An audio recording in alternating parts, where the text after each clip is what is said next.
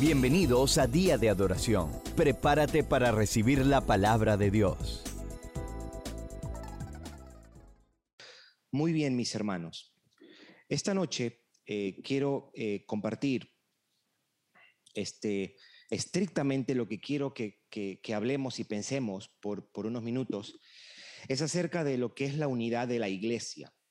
La unidad de la iglesia.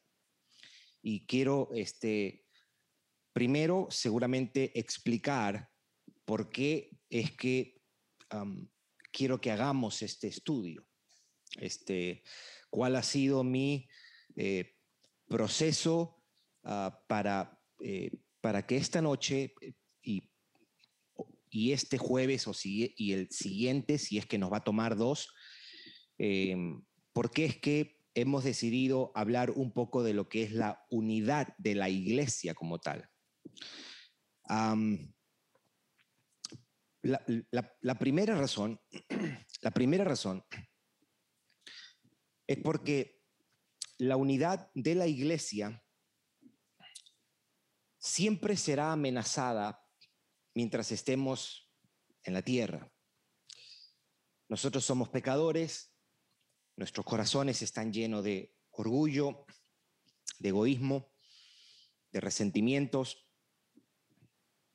nuestros corazones son una amenaza constante para la unidad de la iglesia que la escritura eh, exhorta y promueve.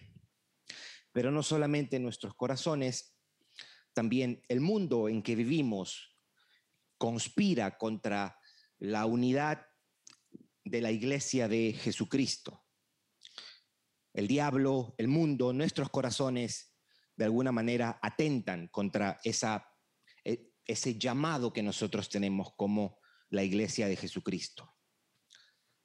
Por eso es que siempre va a ser importante y bienvenido hablar de la, de la unidad de la iglesia.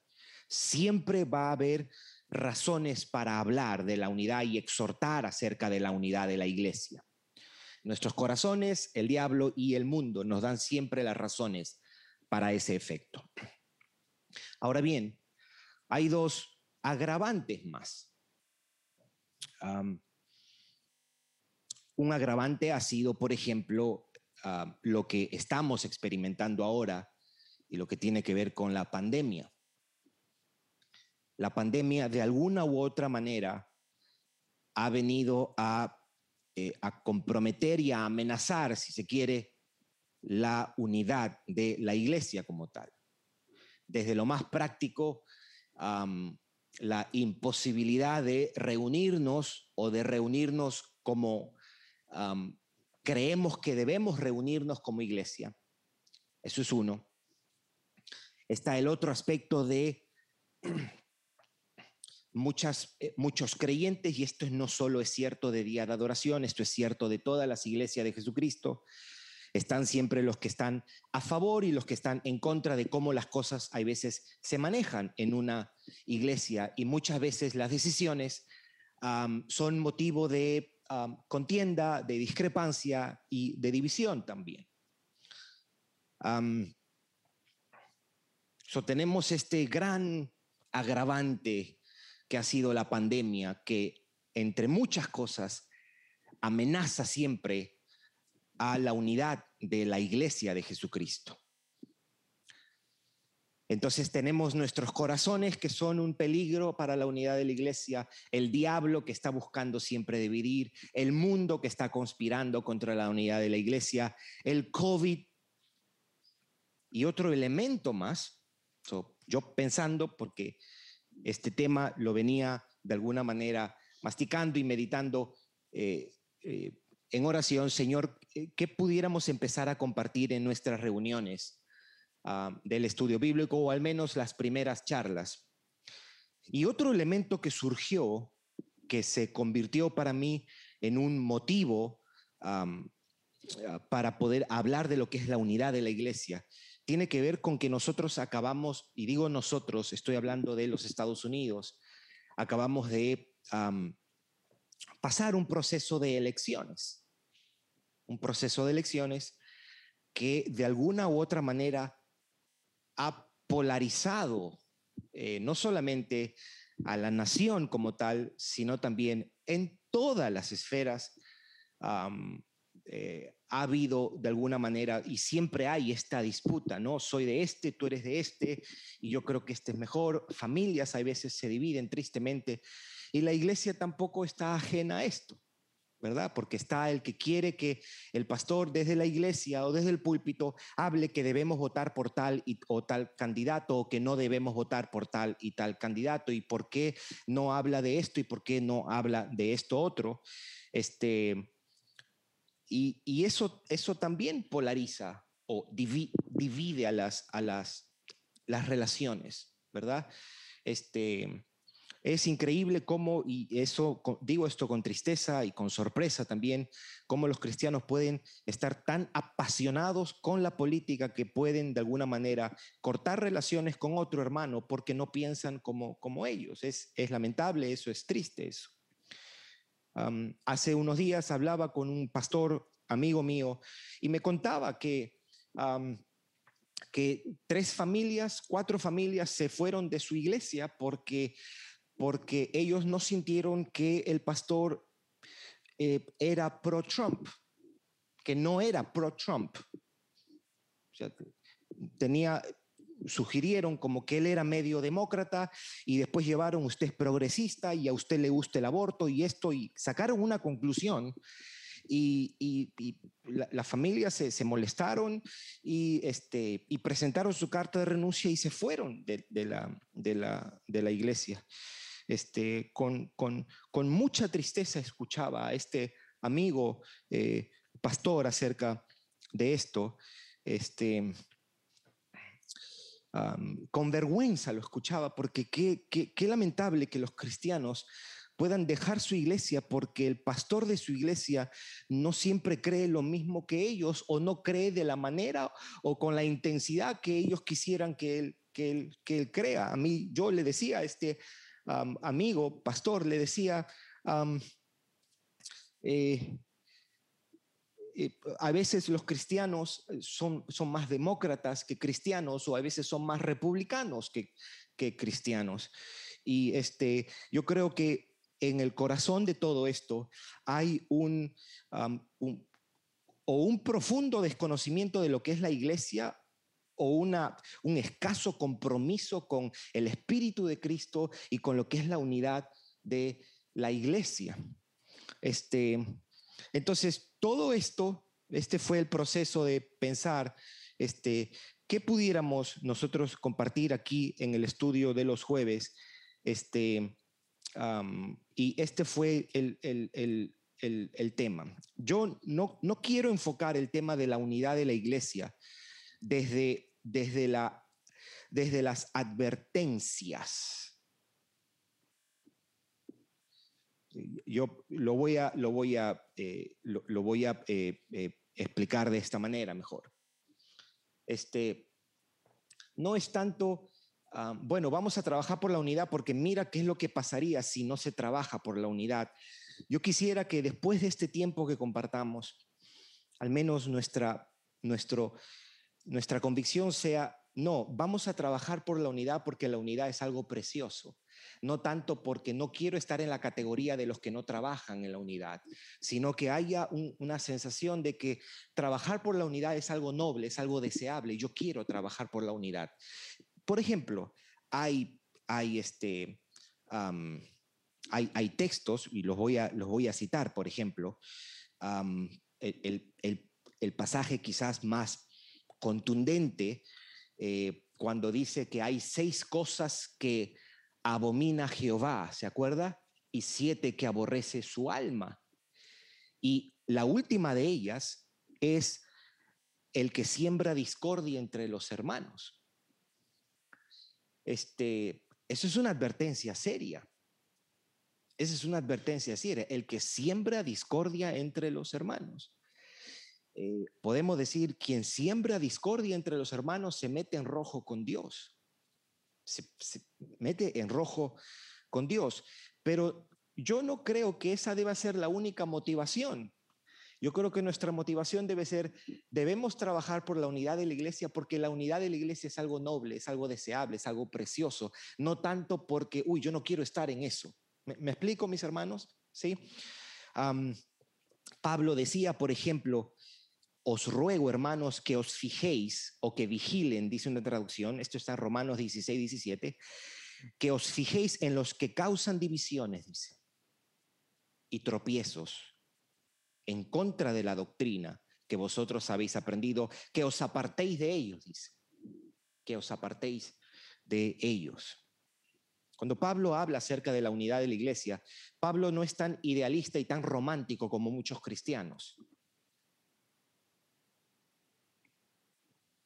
Judas, hablando de los que causan divisiones, dice, estos son los que causan divisiones, los sensuales o aquellos que se dejan llevar por sus impulsos, que no tienen al espíritu, describiendo que una persona que se caracteriza por, por ser de discordia o división en una comunidad, probablemente es una señal de que esa persona es sensual y no tiene al espíritu, queriendo decir que no es qué, que no es un creyente.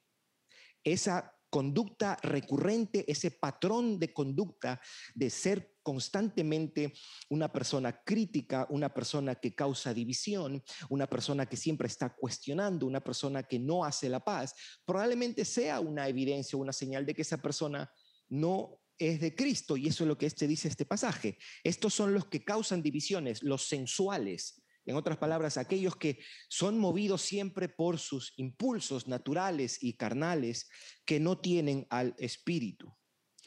Eh, aunque hay de esta clase de advertencias en la Escritura, mi deseo, mi oración y eh, espero que sea el de usted también, es que nosotros miremos la unidad de la iglesia como algo noble, algo digno por lo cual vivir e invertir nuestras vidas, nuestro tiempo, arriesgarnos y que de alguna manera nosotros podamos ser instrumentos. Quiero citar algunos pasajes, no eh, eh, lo voy a citar, alguno de ustedes seguramente los ha escuchado anteriormente. Mirad cuán bueno y cuán delicioso es habitar los hermanos juntos en armonía, ¿verdad? Eso es Salmo 133.1.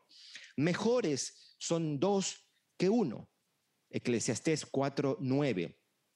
Escuche cómo Pedro habla acerca de esto.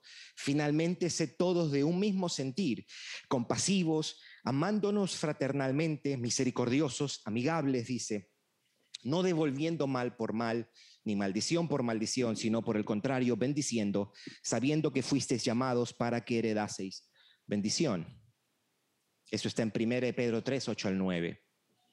Escuche esto, el autor de Hebreos decía, seguid la paz con todos y la santidad sin la cual nadie verá al Señor. Seguir la paz con todos, decía el autor de Hebreos. Usualmente eh, eh, dentro de la iglesia se, dice, seguir la santidad sin la cual nadie verá al Señor. Los cristianos decimos, sin santidad nadie verá al Señor, dice la Biblia. Lo que estamos haciendo es citar Hebreos 14.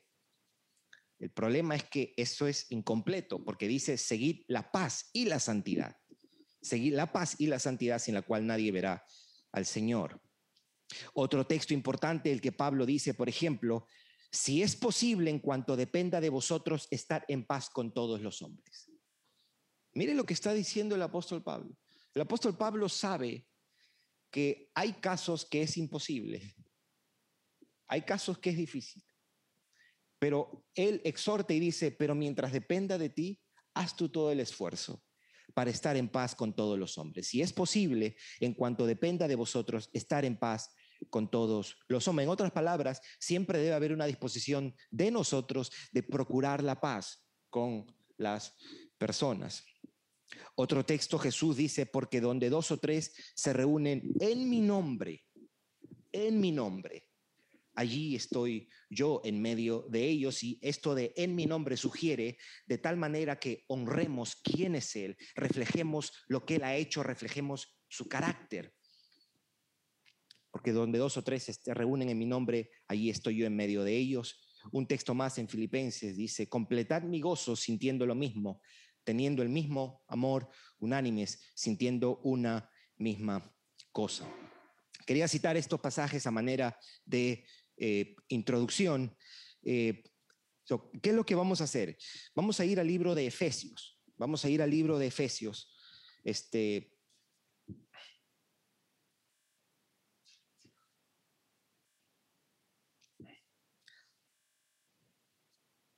la, meta eh, de estos pasajes en realidad tiene que ver con Efesios 4, pero a mí me gustaría que pudiéramos mirar primero Efesios 2. Efesios 2, quiero que prestemos atención a un par de cosas que se mencionan aquí.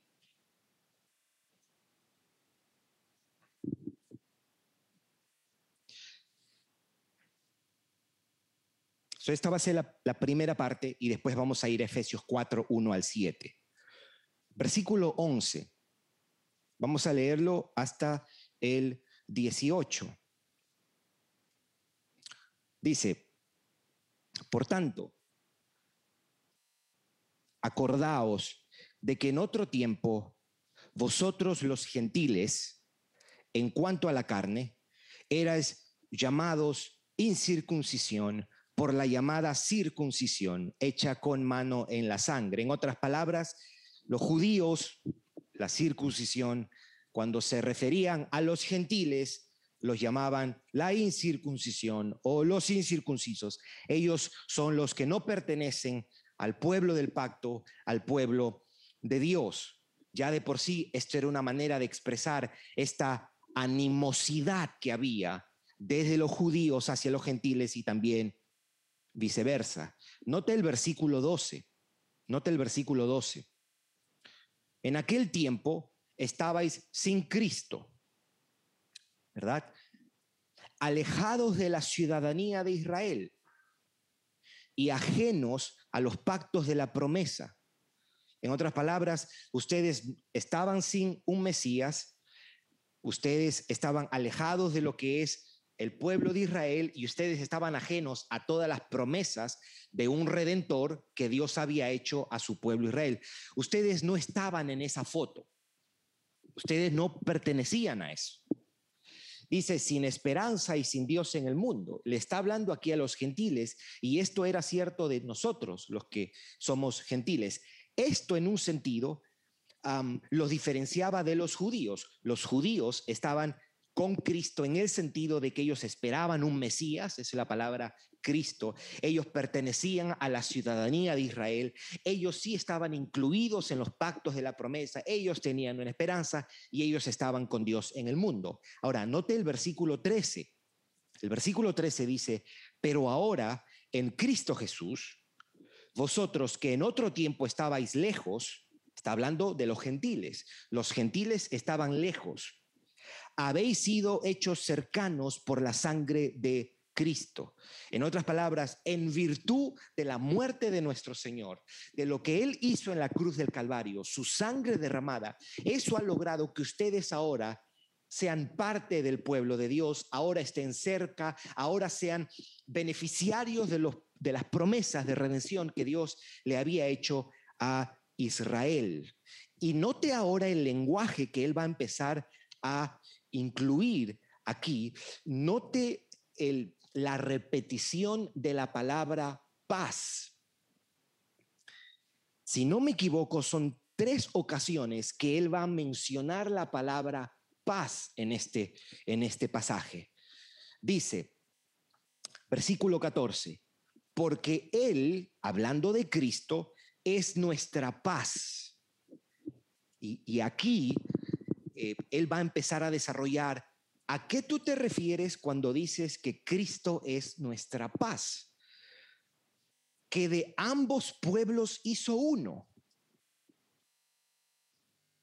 Este, este, este movimiento, este movimiento de ah, raíces hebreas que es muy, eh, eh, ha, ha tomado un auge bastante importante, solo se ahorrarían todo ese, toda esa visión de las cosas leyendo este pasaje. Ya no hay dos pueblos.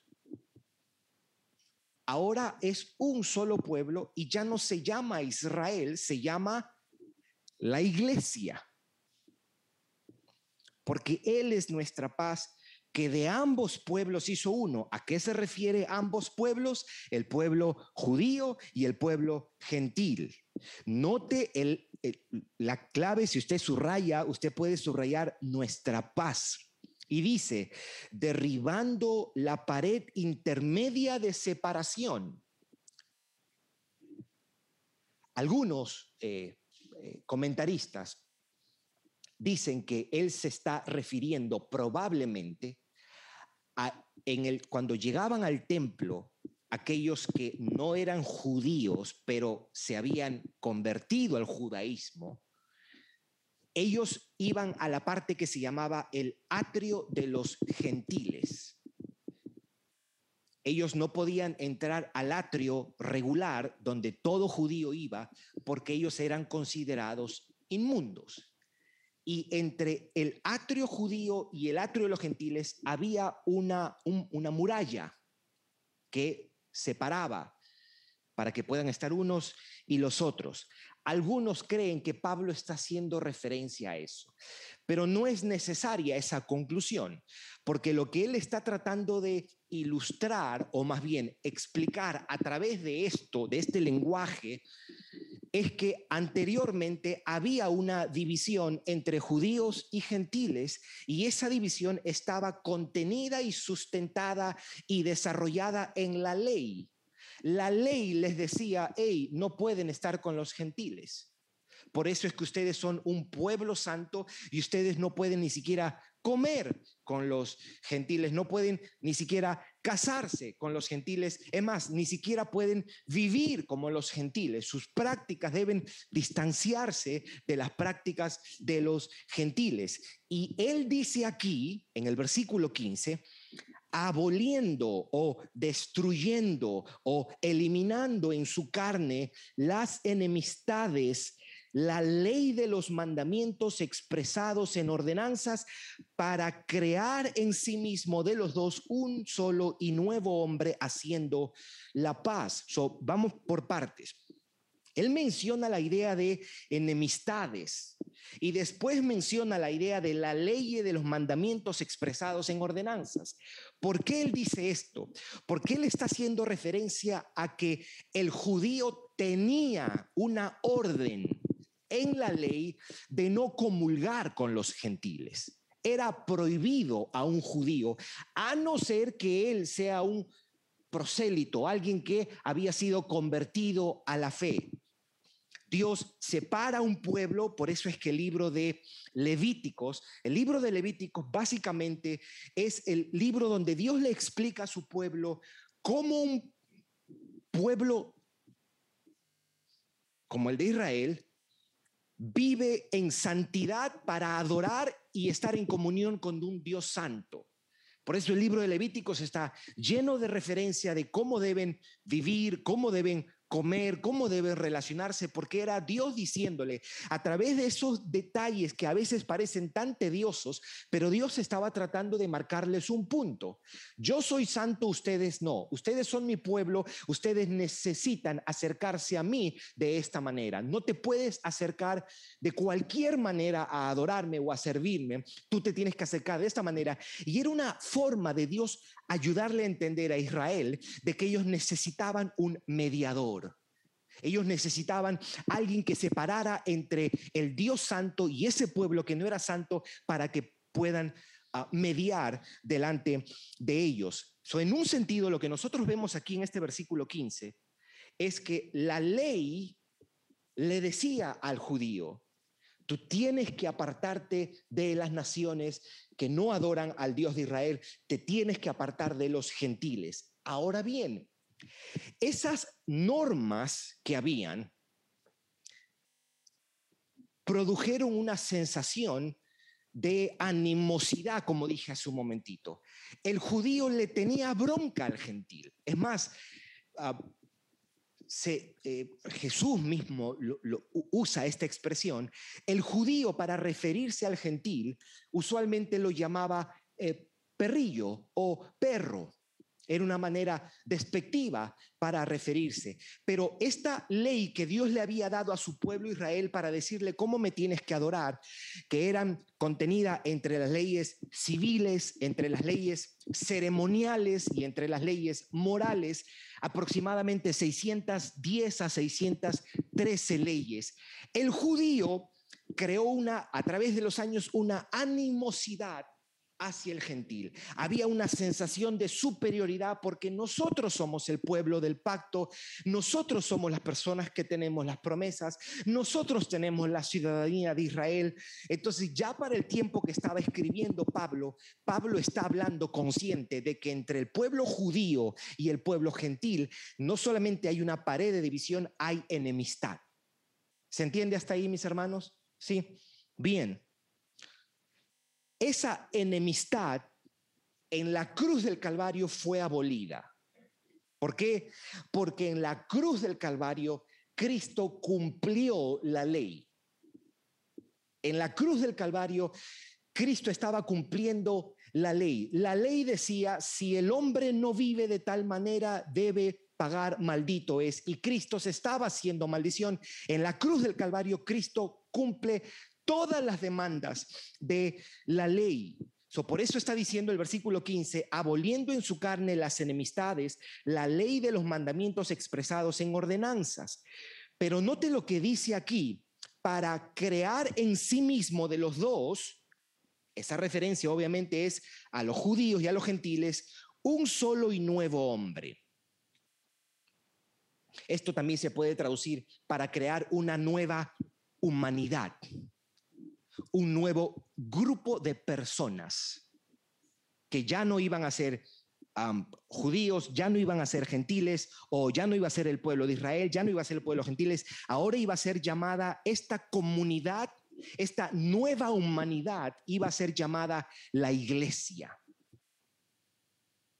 para crear en sí mismo de los dos un solo y nuevo hombre. En otras palabras, la única división ordenada por Dios, la única división ordenada por Dios, que fue temporal para una época para Israel y tenía el propósito de crear en su pueblo la conciencia de la santidad de Dios y la necesidad que tenían de un mediador, Dios dijo, con esto en la cruz del Calvario se acabó la pared de separación, se eliminó las enemistades, ya no tenemos esta pared de división. Cristo Jesús con su muerte ha eliminado esta pared de división. Ya no hay ninguna división legítima entre los seres humanos. La única que de alguna manera él había establecido era judíos por un lado, gentiles. Él dijo, con Cristo se remueve eso. Ahora voy a crear de los dos, crear de los dos, de los judíos y los gentiles, voy a crear una nueva humanidad o un nuevo hombre, como lo traduce la Reina Valera. Esta nueva comunidad va a ser constituida de judíos y gentiles y va a ser llamada la iglesia. Note que vuelve y repite haciendo la paz. Y mediante la cruz, reconciliar con Dios, aquí hay, un doble sentido. Este versículo 16 es bien interesante y es bien importante, porque mire lo que dice, y mediante la cruz reconciliar con Dios a ambos, ¿quiénes son ambos? Judíos y gentiles, en un solo cuerpo. ahora no solamente dice un nuevo hombre, sino que ahora es un cuerpo otra vez matando en ella las enemistades.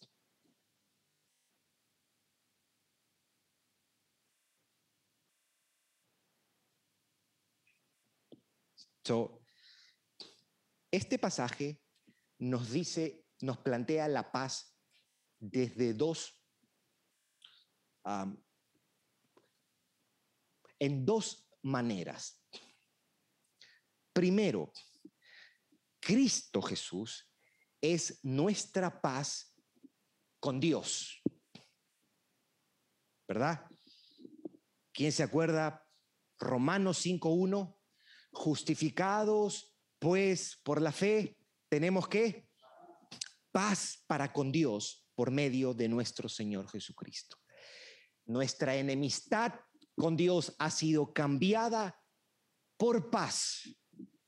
Nuestra guerra con Dios ha sido reemplazada. Ahora ya no estamos enemistados con Dios. Para usar el lenguaje de Segunda de Corintios capítulo 5, hemos sido reconciliados con Dios ahora. El creyente es una persona que ahora está en paz con Dios. Puede estar en guerra con todo el mundo, pero tiene la paz que es más fundamental y es la paz con Dios. Ya no está en guerra con Dios, ahora ha sido reconciliado con Dios. So, ¿Quién hace eso? Cristo, dice él. Pero asimismo como Cristo, por medio de su muerte, es la base para yo tener paz con Dios, lo que él está diciendo aquí, que Cristo también es la base para que tengamos paz entre los hombres. ¿Se entiende, mis hermanos? Esa enemistad que de alguna manera está simbolizada, la enemistad del ser humano. Yo eh, hoy día hablaba con Sebastián y le decía esto, las relaciones humanas son un gran desafío.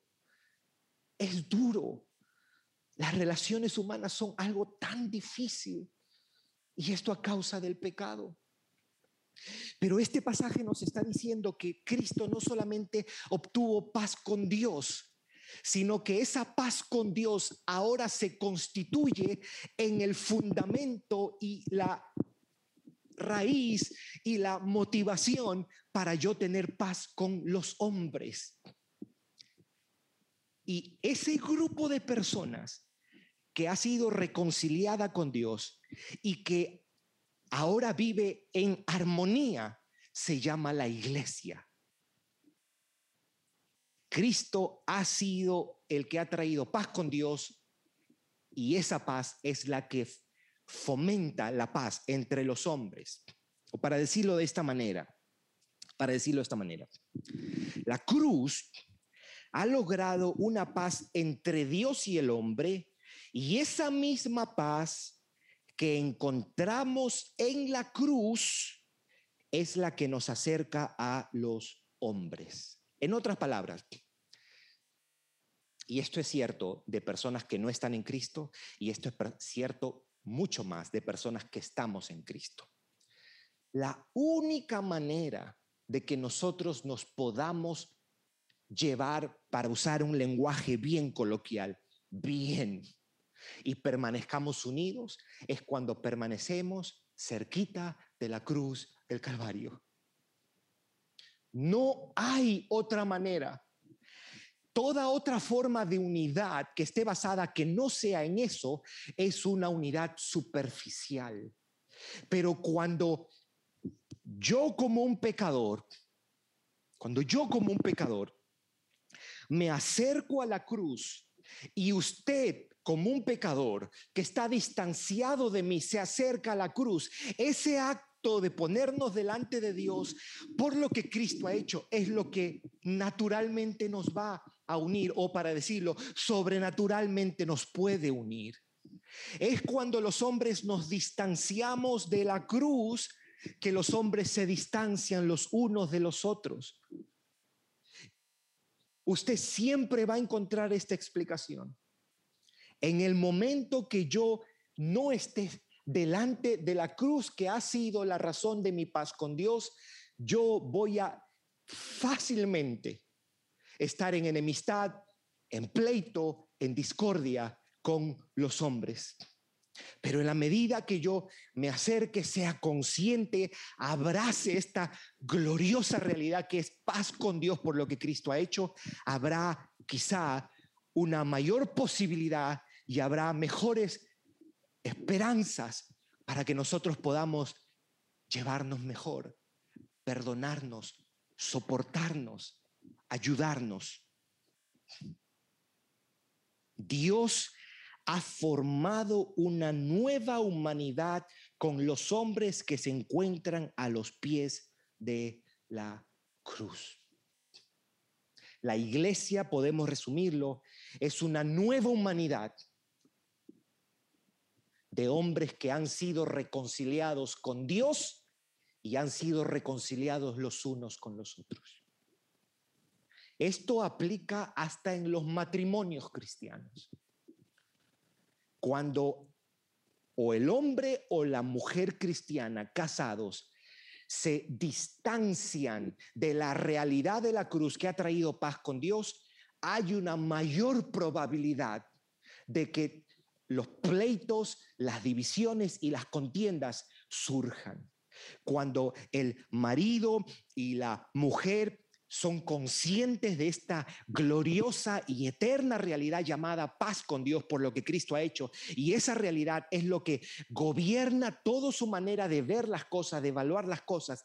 Hay probabilidades que aún en las diferencias haya una disposición de siempre reflejar eso que ya es una realidad, paz con Dios. ¿Se entiende, mis hermanos? Eso está supuesto a ser la iglesia, una comunidad de paz una comunidad donde estamos tan convencidos, tan persuadidos de que lo que Cristo nos ha logrado es paz con Dios, que lo único que queremos es también reflejar esa paz con otros.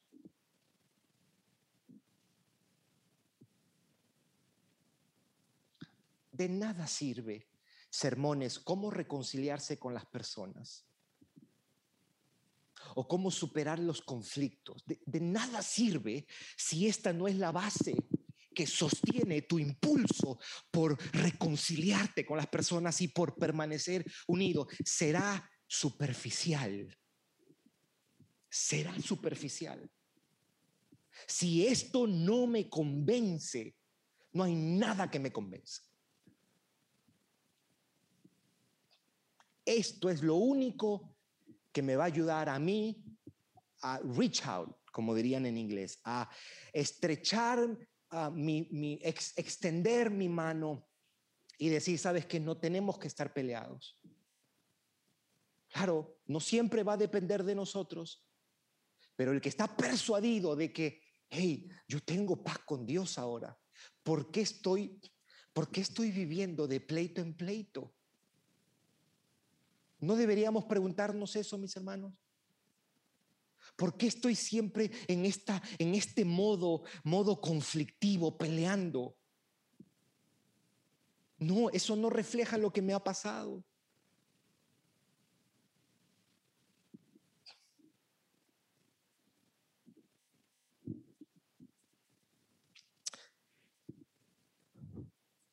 Paz con Dios, paz con los hombres.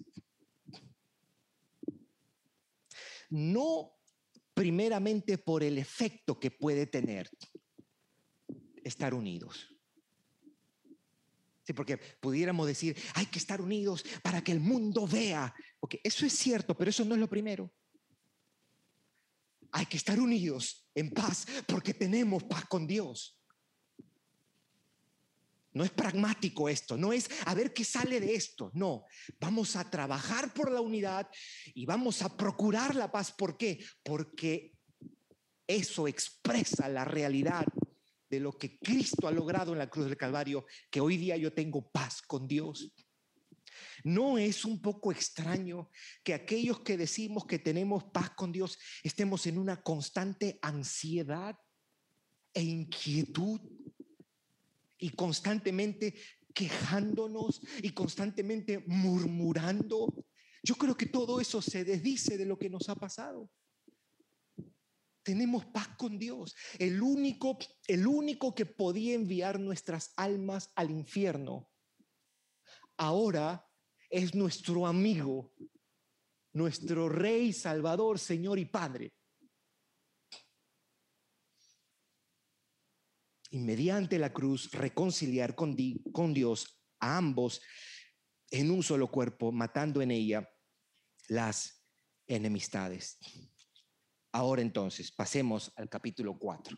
Esta fue una breve introducción para empezar a estudiar el capítulo 4.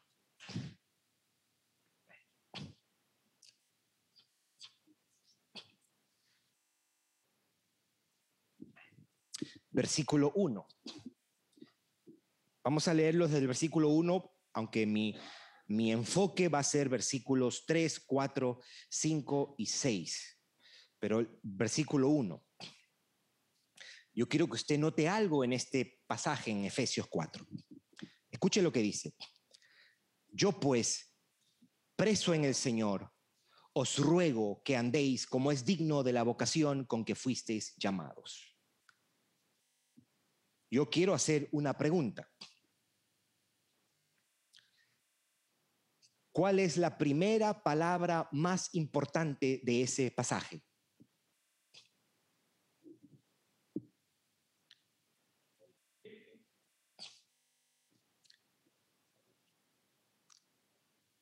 ¿Ah? Voy a leerlo otra vez. ¿Cuál es la primera palabra importante? Eh, yo pues. Yo pues. En inglés dice therefore. Si alguien tiene ESV, usted va a ver que dice I therefore. O un sinónimo de pues, por lo tanto. ¿Qué sugiere eso? ¿Qué implica eso? Que lo que está a punto de decir lo está conectando con todo lo que él ha dicho.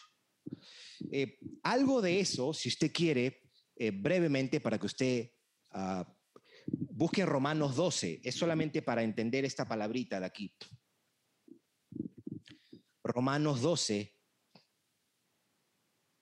versículo 1.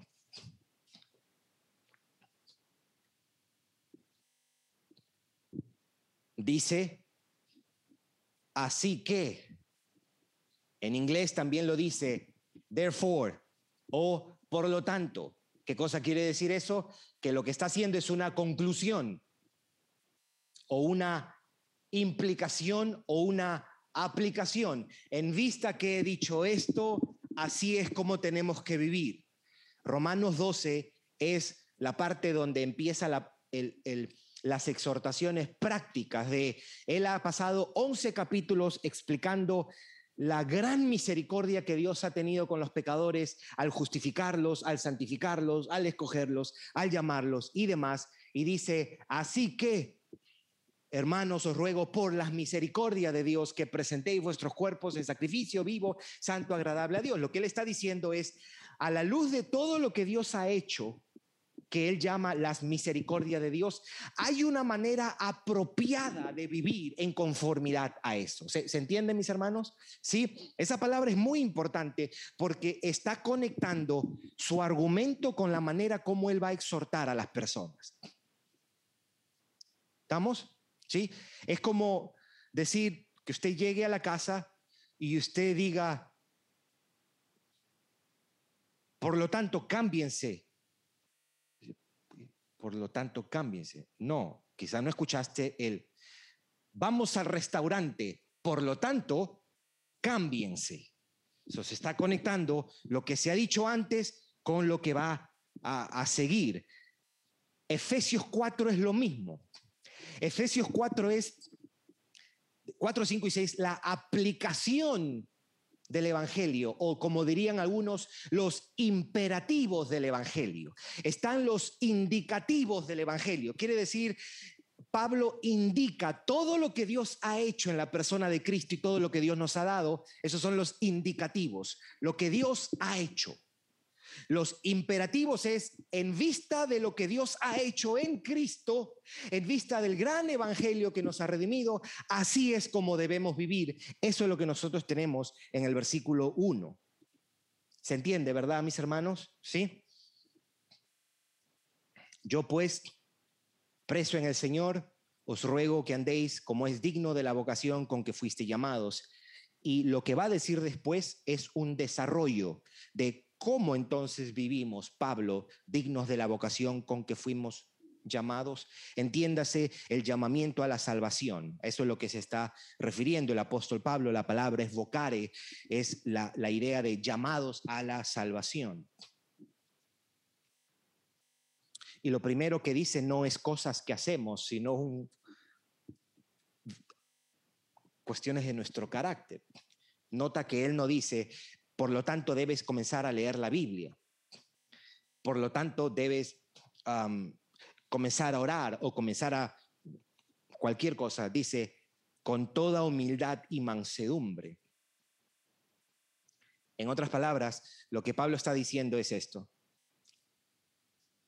Aquellos que tienen paz con Dios deben reflejar en su conducta el carácter humilde y manso de nuestro Señor Jesucristo. Si hay personas que se deben distinguir por la humildad, eso debemos ser nosotros los cristianos.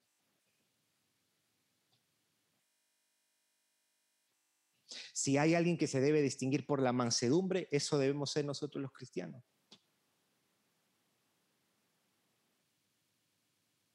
Y la próxima palabra dice, soportándoos con paciencia los unos a los otros.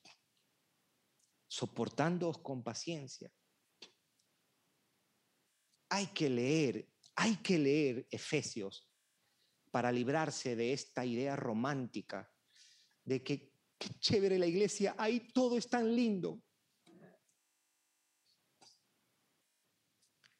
Aquí somos un grupo de pecadores, arrogantes, egoístas, codiciosos, vanidosos, pero redimidos y amados por nuestro Señor.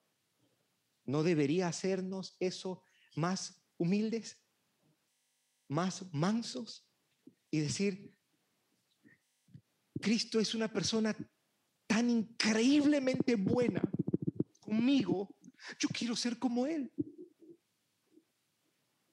Los cristianos deberíamos decir eso, aspirar a eso. Y cuando miremos en nuestra vida que nuestras virtudes no son ni 0.000000001 de lo que es Cristo, la reacción natural de nosotros debería ser lamentar, llorar, Señor, qué feo esto que diga las cosas o haga las cosas o piense de mí tan vanidosamente, tan orgullosamente, Señor, me he comportado como alguien que no que no ha sido redimido.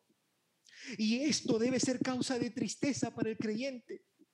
Si hay algo que nos debe entristecer, no debe ser tanto de que no nos llegó un cheque o que no nos ascendieron o que todas las cosas no nos salieron como nosotros queríamos. Si, si hay algo que debe hacer llorar al creyente es ver que su vida no refleja muchas veces la piedad de nuestro Señor Jesucristo. Esa debe ser el mayor motivo cuando hemos fallado, no solamente en lo que hacemos, sino también en lo que somos. Señor, mira esto, me pongo a escuchar tres horas lo que ha salido de mis labios y todo lo que ha salido es pura maldad, es pura necedad. Señor, perdóname. Por eso yo creo que el creyente es una mezcla, o debería ser una mezcla, es, es una persona que es intensamente triste por su maldad, pero también es intensamente gozosa porque ha sido redimida. Porque nuestro pecado no es toda la historia. Esa es la mitad de la historia. Hay otra realidad que, es que Cristo nos ha amado y nos ha redimido. El cristiano debe ser siempre una, una mezcla, una combinación. Y a veces uno es más que otro, pero es la realidad de llorar por nuestro nuestra poca piedad de no reflejar esa sensibilidad de Cristo, esa discreción de Cristo, esa mansedumbre de nuestro Señor, esa humildad de Jesucristo. Y también debe ser un gozo sólido porque sabemos que Él nos ha amado, que Él nos ha perdonado. Con toda humildad y mansedumbre, soportándoos con paciencia los unos a los otros. Note la primera implicación. La primera implicación tiene que ver con mis relaciones. Soportándoos.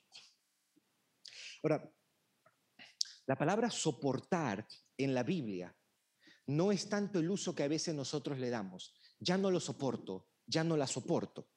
Soportar es cargar bear one another. Carga, ¿Cargar qué? Cargar la carga de mi hermano. ¿Cuál es la carga de mi hermano? Su pecado. Su pecado.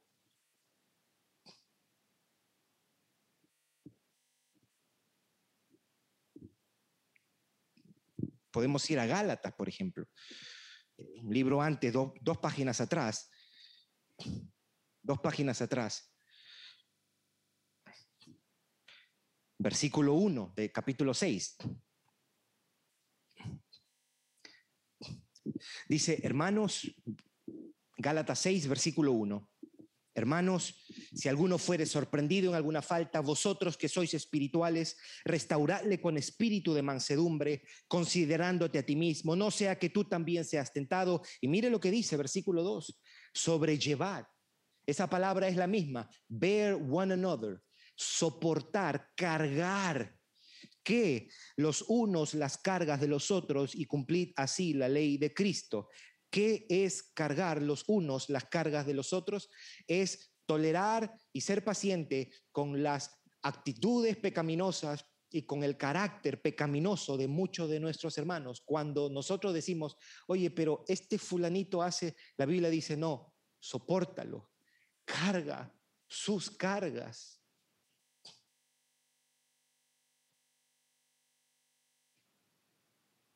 Vamos nuevamente a versículo 2 de Efesios 4, soportándoos con paciencia, con paciencia los unos a los otros.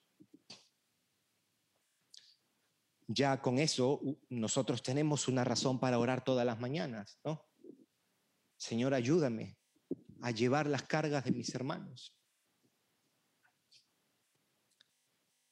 Esta persona que tiene esta área de su carácter que me es tan molesto o tan molesta, ayúdame Señor. Y note lo que dice el versículo 3. Solícitos en guardar la unidad del espíritu en el vínculo de la paz. Esta palabra solícito en inglés, ESV, lo traduce eager es como decir en español ávido.